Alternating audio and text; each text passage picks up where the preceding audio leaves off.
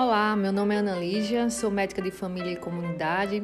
Estou aqui com o Dr. Andrade, que é neurologista, e hoje a gente vai conversar sobre o autismo, trazendo questões de mães, pais, familiares e amigos de crianças portadoras de autismo. Então, doutor Andrade, eu vou começar com uma questão bem recorrente de mães de crianças com suspeita de autismo elas chegam perguntando se existe exame para saber se o filho dela é autista mesmo. Assim, o autismo é um diagnóstico essencialmente clínico.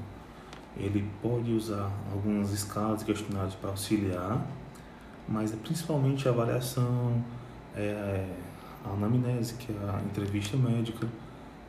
E, infelizmente, né, para a frustração das mães e pais, não existe um exame que, que a gente consiga, consiga pedir e confirmar o diagnóstico.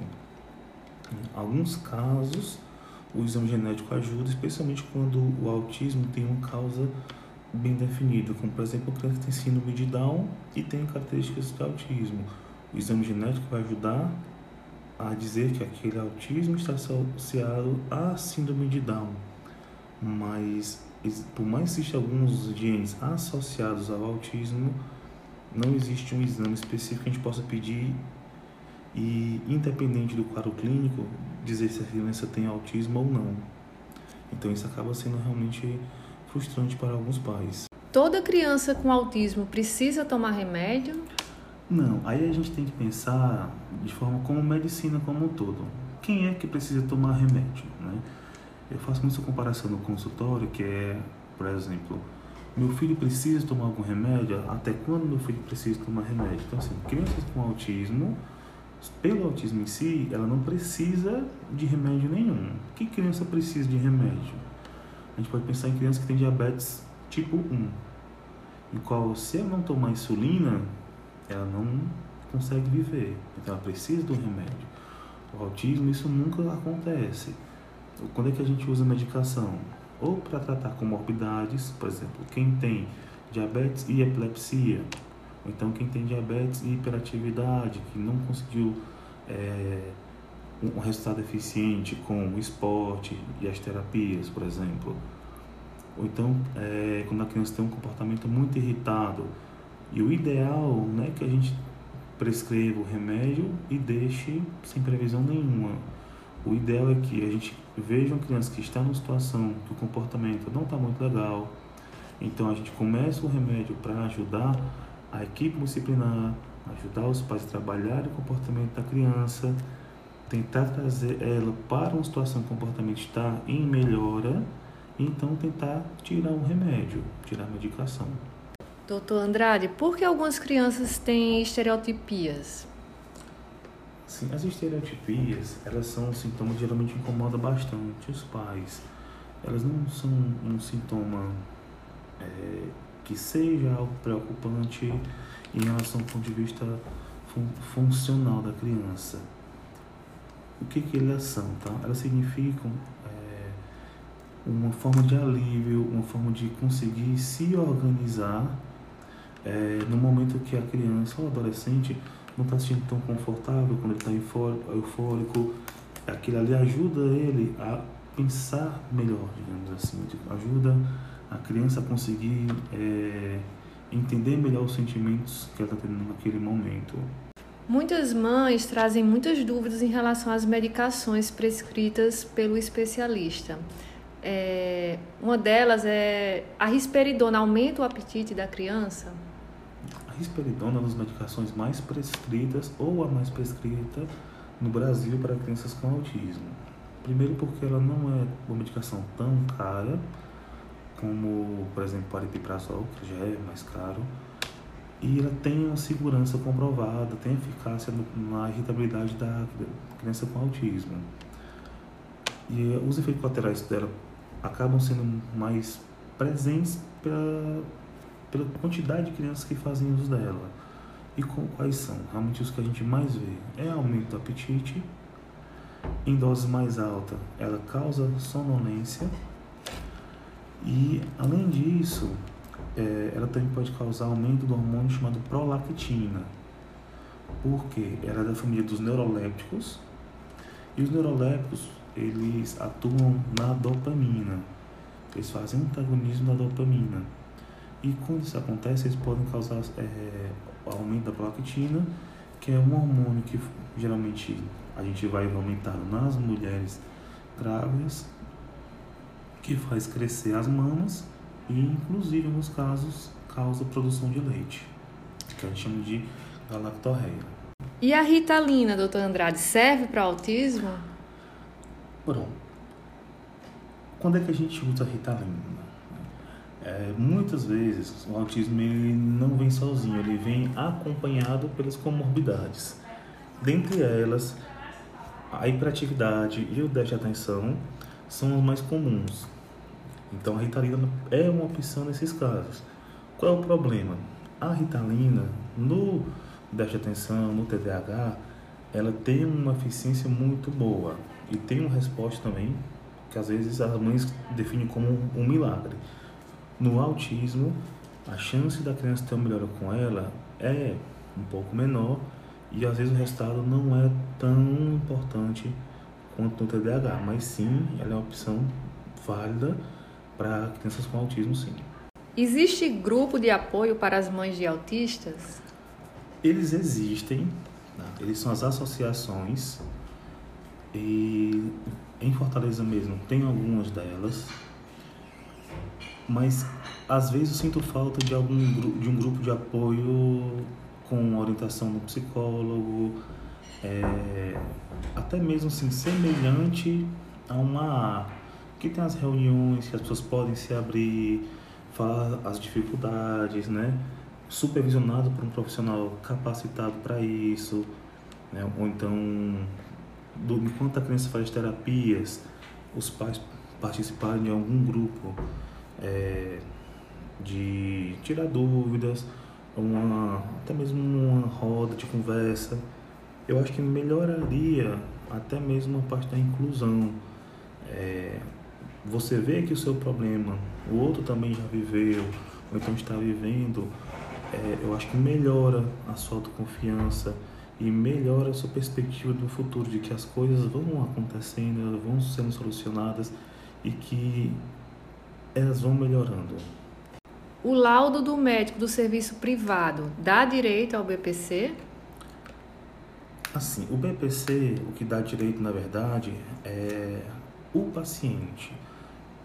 É, gente, o que, como é que ele é feito, tá? O paciente ele não tem acesso diretamente ao sistema de previdência do, do Estado. Pelo menos, a menos não sem orientação, sem encaminhamento para isso. E muitas vezes, o primeiro contato, até mesmo pela dificuldade de acesso no serviço público do neurologista, do psiquiatra, acaba sendo com um médico particular, ou no consultório ou nos convênios. E esse laudo, ele é a opinião do médico baseado na avaliação clínica, na avaliação comportamental. Às vezes usam-se né, algumas escalas também para auxiliar o diagnóstico. Não existe uma escala que confirme o diagnóstico de autismo com 100% de eficácia. E tudo isso é colocado num laudo e o laudo é a opinião do médico. Quando ele é levado para o INSS, para a perícia, o médico perito ele vai reavaliar e ver se ele concorda com o laudo e se a criança realmente possui necessidade do auxílio que é o BPC. Então, pode sim é, da mesma forma como o público, o médico do serviço privado é, também pode encaminhar o paciente ao INSS. E o passe livre, o médico do serviço privado, ele pode preencher o relatório? O passe livre, ele tem um formulário padrão e no qual uma das perguntas é o local onde foi realizado o atendimento o médico ele nunca vai poder escrever de forma é, falsa o local. Então, se for um médico que atendeu no serviço público, ele deve colocar o local que foi o atendimento e a mesma coisa é para o particular. Às vezes, infelizmente, é solicitado, exigido que seja um médico do serviço público a preencher esse laudo. Então, às vezes, ele quando é, coloca esse clínica particular, ele acaba sendo negado, o que dificulta o acesso ao direito à locomoção da pessoa com necessidade especial. Por que algumas crianças têm hipo ou hipersensibilidade? Hipersensibilidade ou hipossensibilidade são duas características do que a gente chama de desmodulação sensorial. O que, que é isso? Ele é um sintoma que é um pouco mais complexo, porque toda vez que a gente vê uma pessoa com algum sintoma, não importa qual seja, a gente consegue imaginar mais ou menos como é. Por exemplo, você vê uma pessoa é, com um corte no braço, eu consigo imaginar mais ou menos o que aquela pessoa está sentindo. Mas infelizmente, no caso das crianças com autismo, algumas crianças se machucam e não se incomodam com a dor. Não é que elas não percebam. A informação de que teve um machucado, é, teve uma pancada, ela chega no cérebro. O problema é a forma como ela interpreta essa informação. Então, em vez de ser uma coisa que incomoda para que ela pare e preste atenção naquela região como uma forma de defesa, ela simplesmente acaba quase que ignorando ou então dando menos atenção do que precisa. E isso acaba sendo perigoso porque aumenta o risco de acidentes de crianças com autismo. E o contrário também acontece, por exemplo, crianças que se incomodam muito em simplesmente pegar em algumas texturas que não são nada demais, mas que para eles são tão complexas ou então a causa, a causa, a causa realmente um nojo que elas é, não, não conseguem tolerar sequer pegar nela, como por exemplo a moeba, algumas crianças não conseguem tocar em areia, outras têm dificuldade de comer é, manipulando os alimentos com a própria mão. Continuando com as perguntas, é, por que algumas crianças só tomam mingau ou alimentos pastosos? Essa aí realmente ela acaba sendo um pouco mais complexa, porque a gente tem que tentar se colocar no lugar da criança. Então, assim, eu faço algumas analogias. Por exemplo, é, a criança não consegue morder um pedacinho de frango, mas que para a gente faz perfeitamente sentido. A gente sente o cheiro do frango, a gente sente o calor do, do, do frango, a gente sente a textura do frango com a boca, com os dentes às vezes com a própria mão, e o sabor dele faz sentido naquele contexto todo. E às vezes eu costumo comparar que para algumas crianças um pedaço de frango é como se fosse para a gente um milkshake de tomate. Como assim? Eu digo, vamos imaginar que a gente vai preparar um milkshake. Pega o liquidificador, pega leite em pó para ficar mais grossinho, bota leite, algumas pedras de gelo para ficar bem gelado, e aí a gente coloca dois tomates dentro. Quando a gente, quando a gente mistura, liquidifica, fica até o copo fica bem geladinho, fica suado, né? Fica bem vermelhinho, fica até bonito. Mas quando a gente cheira, não faz sentido. Quando a gente prova, pior ainda. É como se aquela textura misturando a cremosidade do leite, do leite em pó, com a temperatura do gelo, com o cheiro do tomate, a, a, a umidade do tomate, causar assim uma estranheza muito grande na gente. Mas se a gente tomar um copo de leite separado e comer um, um rodela de tomate separada, a gente vai achar aquilo ali perfeitamente adequado. Então é o contexto daquele alimento que para as crianças não faz sentido. Tá? E assim, às vezes você consegue também até extrapolar isso para outras culturas. Por exemplo, para nós brasileiros, o abacaxi a gente considera uma fruta e a gente joga ele junto dos doces, nas sobremesas. Enquanto para o mexicano e japonês, ele vai junto com arroz no sushi, ou então vai junto com várias especiarias para fazer o guacamole no México, que para mim não faz sentido nenhum. Por que em algumas escolas não tem um professor de apoio para essas crianças? A lei é, Piana, ela deve garantir o cumprimento de, de que cada pessoa com um diagnóstico de autismo tem que ter um apoio diferenciado na escola, que no caso seria um profissional de apoio. Infelizmente, o acesso a esses profissionais não é como deveria ser. O profissional deveria ajudar a criança a é, se socializar mais, deveria ajudar ela a se concentrar mais nas atividades, ajudar nas dificuldades específicas de cada pessoa, ou seja, tem que fazer um trabalho personalizado, individualizado, integrado com a pedagogia escolar, mas infelizmente é mais uma das leis que não é cumprida como deveria ser. Andrade, agora é uma dúvida minha. É, eu vejo algumas mães chegarem ao, ao consultório, é, retornarem, já, já tem encaminhado a criança para o especialista com suspeita de autismo. E aí esse diagnóstico demora muito, passa por vários especialistas. Por que essa demora para fechar o diagnóstico de autismo? Nenhum médico tem interesse em protelar um diagnóstico, mas às vezes, especialmente nos casos bem mais leves, confunde o, o sintoma da criança é, algum, e realmente dá dúvida mesmo. Tem crianças que a gente vê com hiperatividade muito importante, e a gente fica na dúvida, será que é só hiperatividade? Será que tem realmente um autismozinho mais leve? Tem criança que está com desenvolvimento adequado e começa a ter uma regressão, uma involução. A gente, será que está começando um quadro é, de, um, de um quadro com autismo?